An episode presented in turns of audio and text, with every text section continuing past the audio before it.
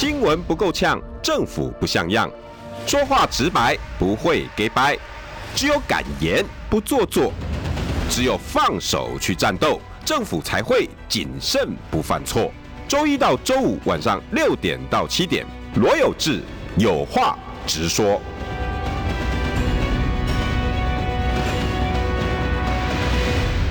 新闻不够呛，政府不像样。欢迎收听中广新闻网有话直说。大家晚安，我是罗有志，有话直说。我今天好久没见到这位兄弟了，跟着赶赶紧拜托他来。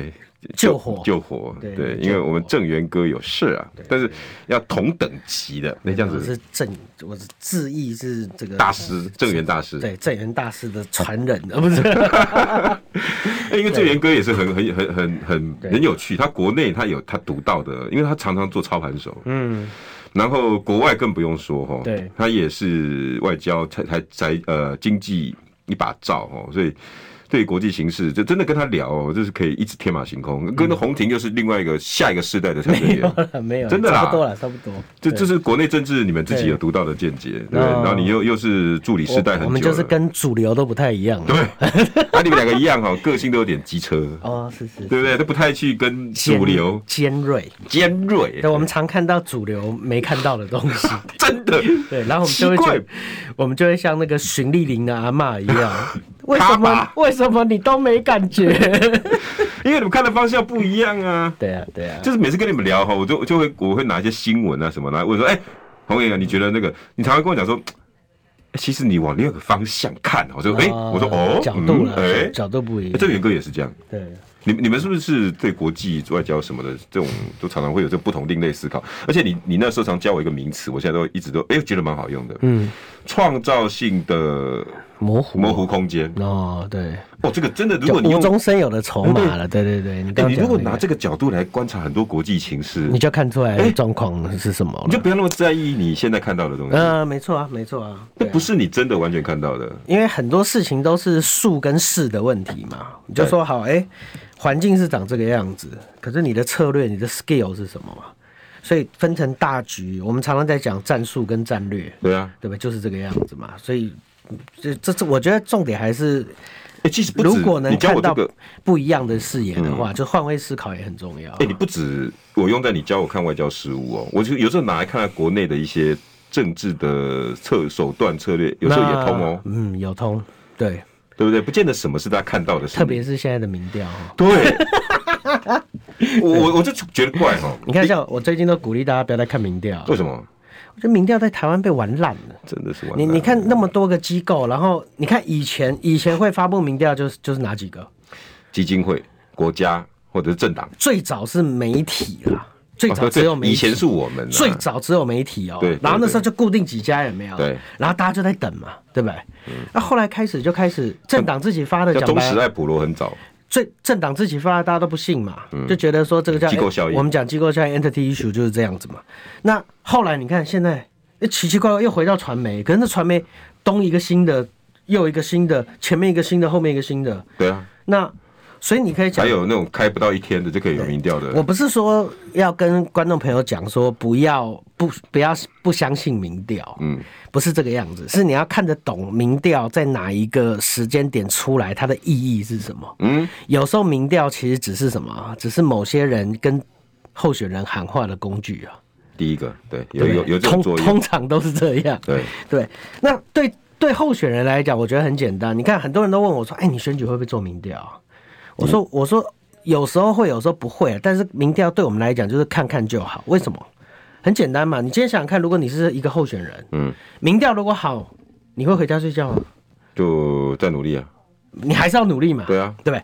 那民调如果不好呢？那更努力啊，那你就要更努力，对不对？对啊，所以不管民调。你看了民调以后有没有？你只有一个反应，就是努力啊！你不可能不努力的，你你一定只要，你一定只会更努力，对，你一定只会更努力嘛。我怎么可能说，哎，今天看到民调，然后觉得说，哎，我我的民调还不错，哎，知道他说等你困啊，来定能不啊，就回去睡觉啊，对对，不可能的事嘛。或者是看到民调很差，说算了，我不选了。对，所以所以你每次在看这个民调对整个状况的影响的时候，第一，你一定要去看发布动机啊。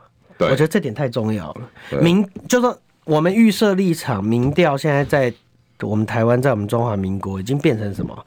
变成一种策略性的工具。OK，如果变成策略性的工具的时候，人我们常在讲啊，你这些政治人物，你们在那边耍小聪明可以，对不对？嗯、但是你要算，不要算到我身上嘛。对啊，对不对？所以，我真的鼓励大家，最近的这些民调看看就好。如果你很认真的去看这些民调，嗯，那他们就算到你了。对，对他们就算到你，你就是他的 TA 啊。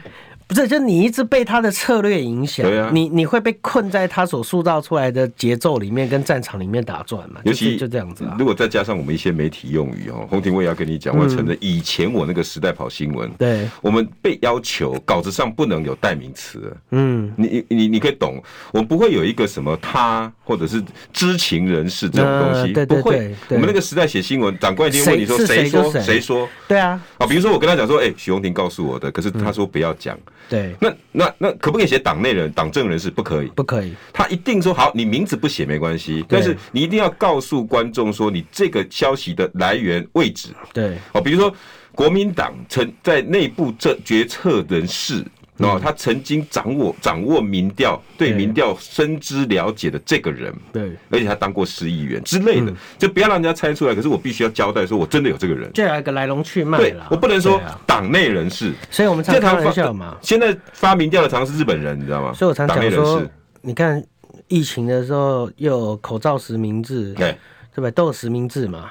我觉得新闻最该实名制，本来就是网络也应该要实名制。以前我们有，要不文责自负就是这样子啊，就每个人要为自己讲过的话负责任嘛。现在不是啊，不然现在随便一个人就开始，你看随便一个人，我自己在我自己坐在这里，我都可以写十个十个新闻，然后就就是讲什么，就想说啊，某知情人士指出什么，谁谁不认真，谁谁不跑行程，谁谁怎么样。对啊，那那那这样大家开始在讨论啊。对啊，那这样搞什么？加上你又有社群啊，又有 PPT 啊，又什么？要抹黑人家实在太容易了。对啊，就像这次那个那个什么，比如说最简最简。单的事情就是什么？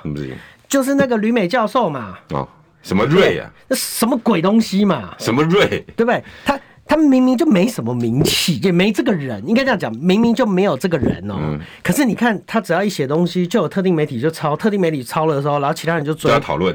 然后。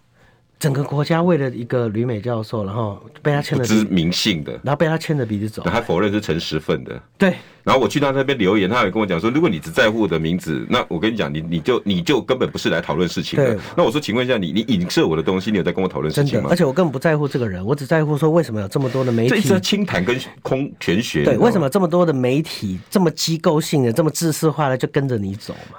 宏庭，我有感觉，对不对？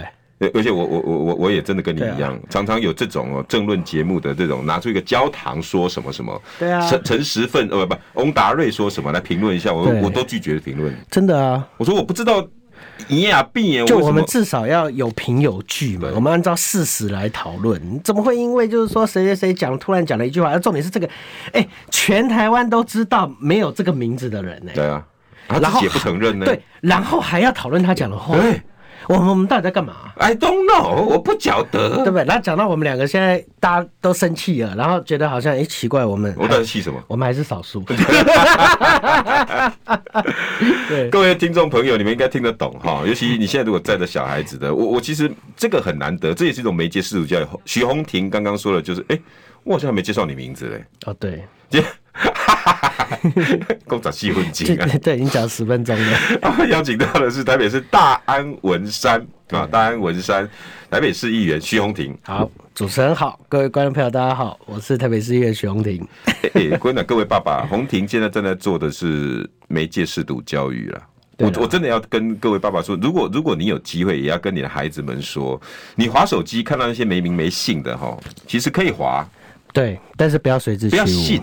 嗯，你要教他怎么看这些网络新闻，对，你不要每次来了，然后他就你就他你你相信他相信，然后你就跟着他讨论，他会以为说，哎、欸，爸爸都都有都有背书啊，对，比如说最近的哥吉拉也是啊，是，我是不晓得有没有这个事情，有没有这个人 呢？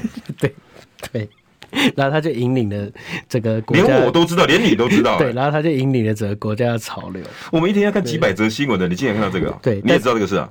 对我我是没有看几百则新闻，所以我我很一般民众嗯，基本上我会看得到的东西，它一定红到一种程度了。所以回过头来还是要跟听众朋友讲，我我我们重新做一个逻辑的思考。嗯，我最常讲一件事情，嗯，请问狗咬人是新闻，还是人咬狗是新闻？那人咬狗啊，人咬狗是新闻，对不对？啊、人咬狗是新闻的话，请问狗咬人是日常还是人咬狗是日常？狗咬人是日常，狗咬人是日常。千万不要把你所看的新闻环境跟你所看到的社会状况，看到新闻上面的社会状况，那你就觉得理所当然。国家现在好乱哦。对，因为你看到的新闻本来就是什么？Media Society 本来就是比较偏差的样本嘛。对，所以我们过去一直在讲 Confirmation Bias 这些，就是我我们在看，我们千万不要被新闻影响了你对这整个社会的看法，因为你要先理解一件事，你所看到的东西是这社会上少数发生的事情，它才是新闻嘛。对。对不对？对，我觉得现在很多人每天看看到我就说啊，现在环境好乱，你看每天台湾要倒了，你看每天都是这个样子，然后每天行车记录器，对不起，每天有多少行车记录器？你看到的那些，所以真的那那些。那些是比较偏激的样本，对，所以你在看事情的时候要把自己稍微拉回来一点，不要认为那个就是社会，社会真的没那么乱。对，每个人管好自己，这个国家就很棒了。真的是，我今天邀请徐永庭呢，不是来，不只是来讲这个，因为他开场白就只是要讲，我们为了讲一个民调了。对，因为这个民调哈，说实在的，这两天讨论非常的炙热。呃、欸，这是中时电子报哈，他用他们自己内部的爱普罗做了一个民调。嗯，这民调呢，就是针对台北市沙卡都哈，然后出来来有两个，来各位在开车的朋友，你们可以听好哈。第一个，他想要跟大家对话，如果刚刚红婷说的是对话的话，第一个，呃，陈时中。哦，黄珊珊跟蒋万是真正的标准萨卡都，嗯，因为三个人差距都不到零点五趴，嗯，二十四点三呐，二十三点多啦，二十二点多啦，大概零点五、零点六，大概都这样。所以我很久哈，我跑新闻二十几年，我很久没有看过这么标准的等距三角形，嗯，所以是不是萨卡都？OK，这是一个。对，第二。很，我我第一次那个刚刚是很久哦，这是我第一次看到针对气保做民调 啊，对对，哦，这是我第一次，其实问卷设计上面是对气保啊，而且我我我我说实在的，因为以往哈，我们做记者在采访这个的时候，对，民调都会提供一些数据，然后由我们媒体来做一个气保的判读，嗯，没有经没有自己在民调的内容就去设计来做气保，因为为什么？嗯，因为气保是一个。百转千回的设计问题，对，他是。我想徐荣庭念政治、念外公那个那个国关，你应该知道哦，在问卷设计上，通常都是比较直观，嗯，让你选一二三或是跟非，这要到百转千回，这个变数太多，对，就像你写论文一样。好，那结果出来，一定要讲到论文，因为论文论文就老师都会要求你题目要很 narrow，有没有？对，因为你太太大的时候变数太多，你写不完啊。对啊，然后就很容易抄啊。就对了，好，今天这个民调的结果就是来萨卡都第一，第二弃保效应，然后弃谁保谁呢？啊，主要这三个圆饼图，大家有空可以去看一下哈。如果是呃你在投票的时候啊，非要一定要弃不可的话，以下你会弃哪一个？你会被你会弃去哪里？啊，大概就类似这样。结果呢，最最不容易被弃的是陈时中。对，哦，叫他本来支持度，比如说五十，啊叫他走走走走到还十三人，就死都不肯走。嗯，再来是呃黄珊珊，叫他走走走走走走，结果留下十一趴的人不走。嗯，结果呢，最容易被气的是蒋万安。对，叫他走走走走，哎，果然一堆人走了，只剩下六趴。嗯，那好像要跟大家对话说，蒋万安很容易被气爆。嗯，是不是这样？可是艾普罗的民调，其实我我真的要负责任跟各位说，中时艾普罗的民调算是可信度高的。我不晓得红庭你怎么做这个解读，而。这个台北市长选举真的就这么简单，气来气去就可以完成了？我觉得应该这样讲啦。我我们每一个听众朋友都扪心自问哦，啊，到底谁来做民调？今天电话打到你这里来，OK，然后你看他的题目，嗯，他问了，他首先要先问你的年龄。问你的性别，对，问你的职业，学还有学历，对，问你可能会会问你的学历，问你职业，问你住在哪里，问你这些有的没的，对，对，然后再开始进入主轴问题。哦，我这边是什么什么民调公司，对对对对，然后我来委托大安文山区市议员的你的支持度。大部分的人到这里就怎样？对不起，我在忙。对，欸、我菜在烧焦了，就直接挂了嘛。哦，对。所以其实我们一直在讲，就是做民调的人，他本身就是这个区域里面他最 active member 啦，就是他是最热心的，嗯、最会做反应。哦，你就会回答的。对，最会回答的。所以就像我们刚才所提到的，我我会认为说，从从真的这份民调的质量上来看的时候，嗯，做民调的人通常都是这个选区里面对政治最有兴趣跟最有热情的，嗯、所以你猜想想看，他才能够做个十几分钟的民调嘛？对，对不对？然后一直在回答问题。对，那既然他是这个样子的时候，表示什么？表示他对政治的理解程度是高的。嗯哼，他对理解程，他对政治的理解程度高的时候，表示什么？表示影响他投票行为的因素也多。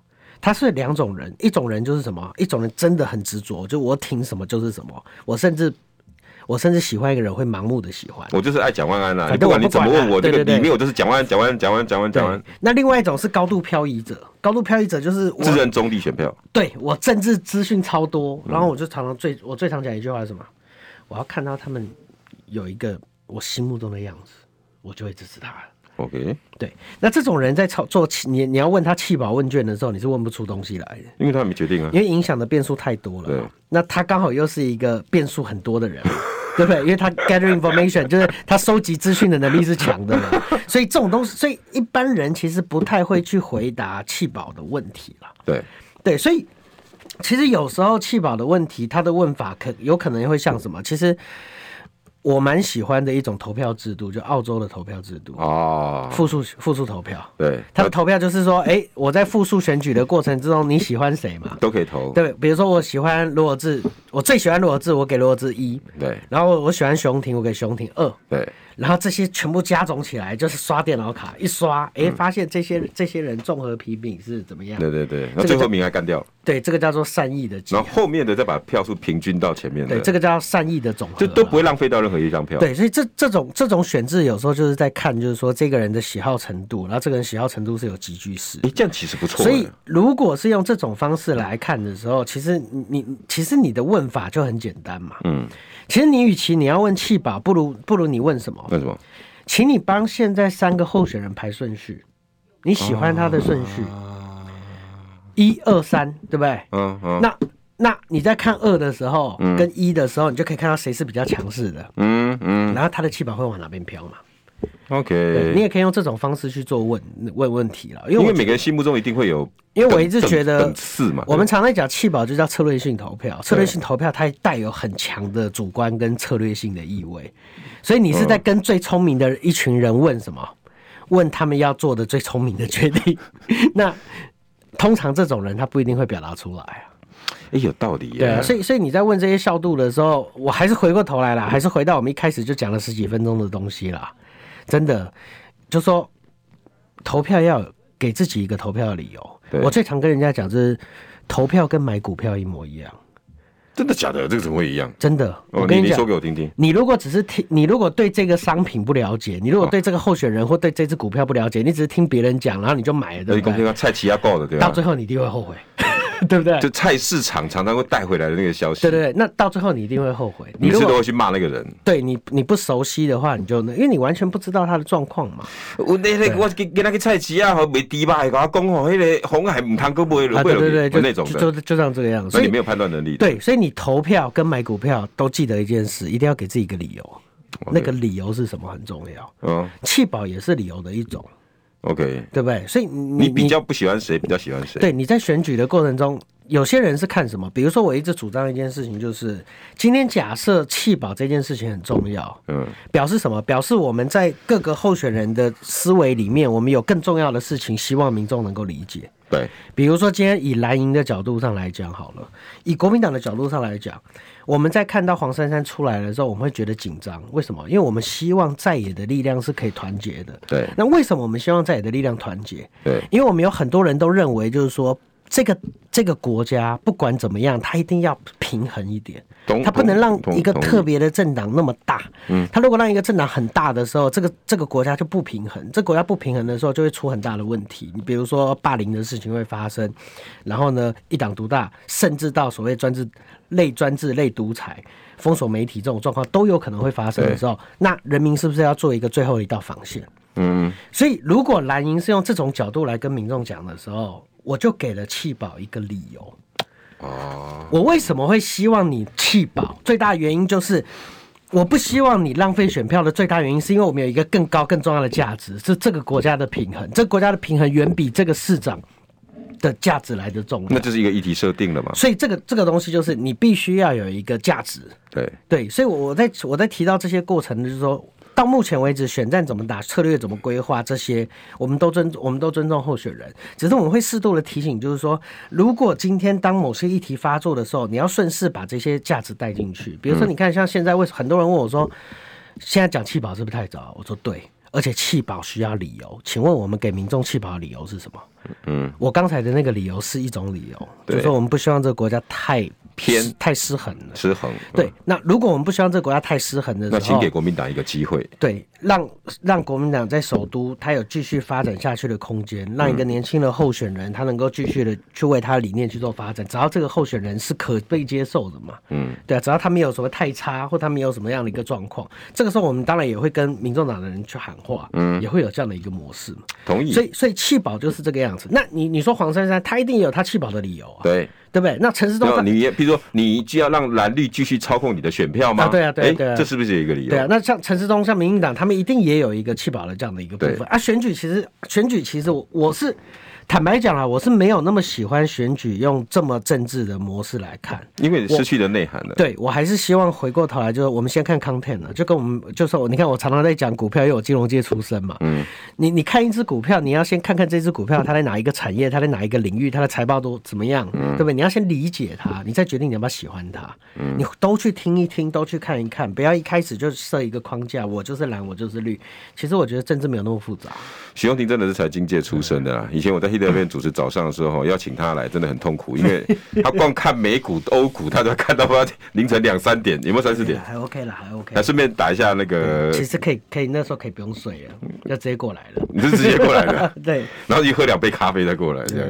而且，所以说实在的，他你这件这句话我同意啦，投票跟买股票是一样的，你是要盲目的去要。还是说你要知道这个公司里面的结构、股金的问题？嗯，但是广告回来，我要再问哦，那如果真的一定要弃保呢？新闻不够呛，政府不像样，最直白的声音，请收听罗有志有话直说。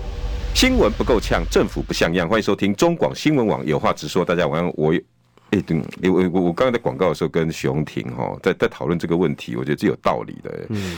如果一定要要要要弃保的话，OK，那那也是后面的事，因为你前面总是要有些议题设定。是啊，那你到最后一个月再做弃保的操作，那那就 make sense，对对，你就可以在整个那个套路逻辑是什么？可是这么早，宏庭今天邀请到的是台北市议员大安文山的徐宏庭，来先跟大家打个招呼。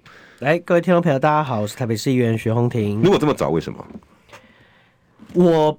我不会觉得就是说这么早在谈四个月，因为这么早在谈这个东西，我觉得是很对一个政府、跟对一个国家、跟对一个城市是很可惜的。因为你根本没有，也就是说这场选战还没开内容，还没开始就在谈策略了。对对，就在谈所谓的政治结构了。嗯，那我觉得会有点可惜。为什么？因为我们刚刚讲了弃保这件事情很重要。嗯，投投票行为其实有时候跟买卖行为很像。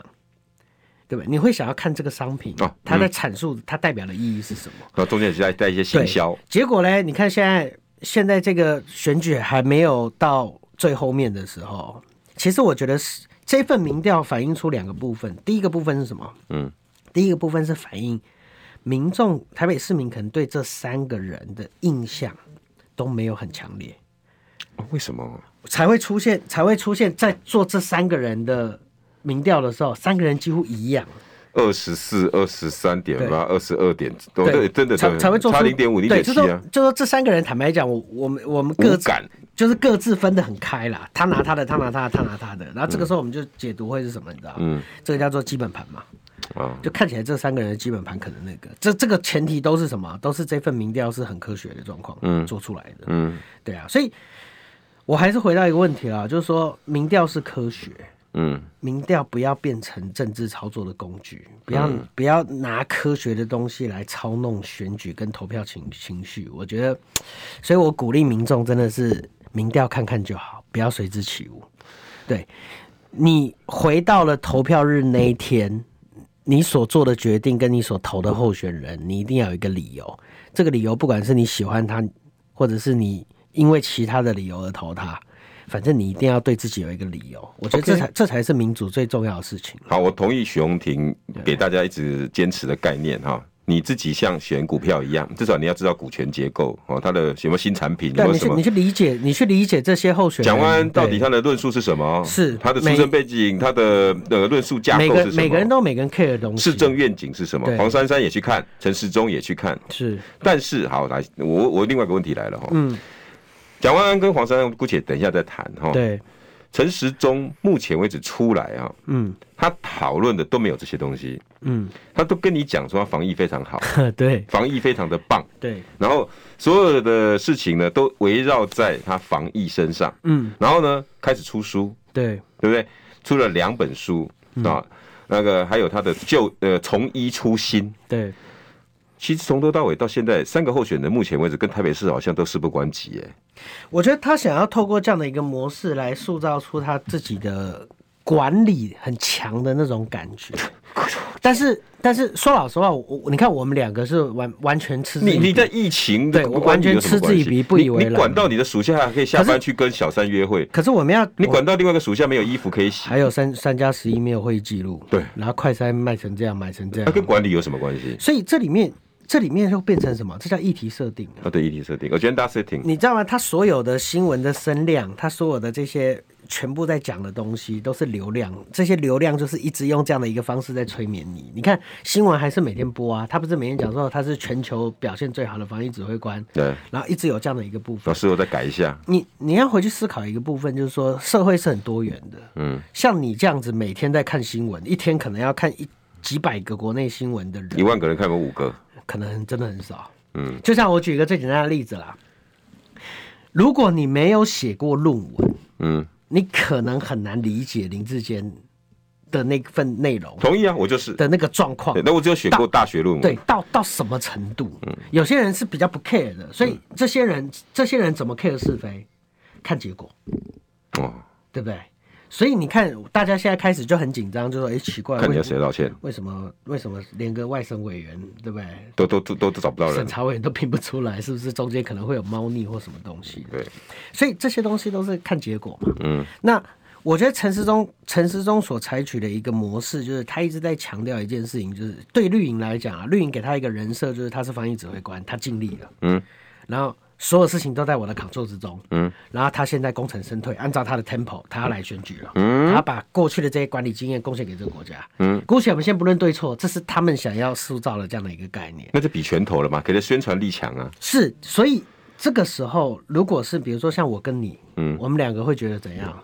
嗯、这整场选战，除了我们表达我们自己以外，我们也要先问他，哎、嗯，奇怪，你那些管理的东西，中间出现那些管理落差，你怎么解释嘛？对啊。对不对？所以选举的你不能只说你棒棒嘛。对，所以选举的主轴有一段你必须要去，你可能是要质疑他，就是说你的管理能量复制回来，在这个在这个城市的发展过程当中，嗯，会不会有一天突然，哎，比如说你看我们最常讲什么大巨蛋，柯文哲一直讲弊案，嗯，可是就算柯文哲讲弊案，请问马政府任内、郝市府任内有任何一个会议记录不见吗？都在。那如果不见了？现在早就被打翻了吧？那如果如果陈时中要当台北市长，然后大家再打一个弊案，打到最后，哎、欸，他讲什么？不见了，不见了。那议员要调资料，对不起哈、哦，调不到，对对不对？那所以我们我们就会去强调这些过程跟这些状况，也就是说，他过去在管理上面的失误，如果出现在未来的市政上面的时候，对这个城市来讲是一个很可惜的事情。哎、欸，光所以你的意思，光三加十一的会议记录你都可以不见，所以这个市政。议题管理议题就很好去去教训他了嘛？对，就我我会我会跟民众提到一件事情，就是我我希望这个人他的管理模式是完整的。一个城市最重要的事情是，每一个市长跟像我们议员，我们都是城市的过客。嗯，但是你必须要留下什么轨迹跟记录。嗯，你看我们在议会里面讲过的每一句话都有会议记录，你的咨询本都要送上去的，每一句话都有凭有据。那未来想要知道资讯的人，他就可以 Google，他就查得到为什么我们在这个时间点我们做了这样的一个决定。嗯，好，三加十一到现在这么大的还是一笔烂账。对啊，所以我们如果没有办法检讨，我们就没有办法继续继续回复这个部分嘛。你看，大家都说三加十一是整个疫情翻转的破口。嗯，而你现在陈时中告诉大家说，我们做的事情都是按照我们既定的证状况在跑，没证据啊，对不对？那那这个时候大家就有落差了。嗯，那。我不希望这样子的一个，对我来讲叫和稀泥啊。讲、嗯、真的，我如果找不到证据，然后在那边扯东扯西的，我觉得都叫和稀泥。嗯，我不希望这个城市是一个和稀泥的城市。可是他现在不但是和稀泥，他还给给你指鹿为马。嗯，就这些东西我都没有，可是我要出一本书，然后我再用铺天盖地的媒体形塑成 agenda setting，议题设定，我是一个管理专家，然后进而我可以。直取台北市长，因为台北市长就是跟我一样，要像我管理这么好。OK，到现在可能十万个里面大概只有五个人可以叫去评论他类似这样的事情，还没完呢。对，所以我还我我我是很我是很认真的，希望就是说民众真的，我我们对于政治人物的检讨力道，我自己也是政治人物，嗯，我所说的话我都负责任嘛，该该道歉我就道歉，做错我就道歉，就就这个样子。尤其现在有 YouTube 有，所以所以你真的要。真的去选，在选择一个政治人物的时候，特别是像市长这么大的一格局的人的时候，真的花一点时间看看他们过去的所作所为，然后诶，试着对他提出一些疑问，然后问自己，那他所回答的东西你能接受吗？不但这个事情，每一个政治人物都还有哦，对，他后面还有核弹级的。我这两天一直在强调了，开放边境你怎么防？新闻不够呛，政府不像样，最直白的声音。请收听罗有志有话直说，新闻不够呛，政府不像样。欢迎收听中广新闻网有话直说。大家晚安，我是罗有志。今天邀请到的是台北市议员大安文山区的徐宏庭。哎，宏庭，各位听众朋友，大家好。我还是觉得奇怪哎、欸，陈世忠现在到底葫芦里卖什么膏药哈？因为。当然我可以理解了哈，大概也没有多少人呢会去把他的详细的那个本书看完。哎，红婷，你有看过那本书？我我没有了哈。哎，各位听众朋友有没有有有有这本书？因为我我实在没有钱可以去买，好不好？因为我今天为了要买这两杯咖啡，我已经把预算花完了。拍谁拍谁？没有什么拍谁，是我拍谁。喝了一杯。没有，因为因为红婷每次来真的都很很帮我了，常常没有十次里面有五次以上都是临时的。然后我就说你每反正你来一定有一杯香草拿铁，好不好？以后哎。如果大安文山的朋友，各位听众朋友，你们有看到徐宏庭来，然后觉得他很累的时候，就在旁边去买一杯香草拿铁。谢谢谢谢，他就会很开心的。对对对，而而且会觉得很温暖哦。对，这是我的，就就反正每个人都每个人喜好嘛，我就很喜欢喝香草拿铁，我也不知道为什么。我喜欢喝蜂蜜，蜂蜜太蜂蜜拿铁。不会呢，蜂蜜拿铁加上有一些像哥伦比亚的那种咖啡豆哦，它比较苦一点点，很很很对味，它的味道就比较非常对味，那反差性很大。所以你喝你口味是很重重口味，对对，我比较 heavy 的。OK，所以我我我们今天讨论的是这个民调衍生出来到底整个台北市的选情是什么？对，呃，因为我看到哦，这本书要给大家带来的就是我可以。控制一切，我的行政能力，嗯啊，然后我的从一初心，然后我要告诉你，我是一个对我自己工作很负责任的一个人。嗯，OK，那你很难挑战他，因为这个宏庭我也想要请你，因为我们今天也做的是媒介识读教育啊。嗯，在野党有能力把这个事情翻清给我们看吗？比如说像我们现在很努力的全省联播网，嗯，他不啷当大概车上的路上大概三万台车子了，好不好？打开我们中广正在听，嗯。你能影响到两千三百万吗？三万是两千三百五十万分之三呢。嗯，能够影响多少？有多少人会知道我们的想法？OK，所以大家就会不断的被这些铺天盖地的媒体影响，说，哎、欸，他真的是一个对市政 everything under 对不对？他的那个那个控制中哦，运筹帷幄。接下来还有一关呢，所以我我会想要你们你们看，嗯、你们未来一定会面对什么？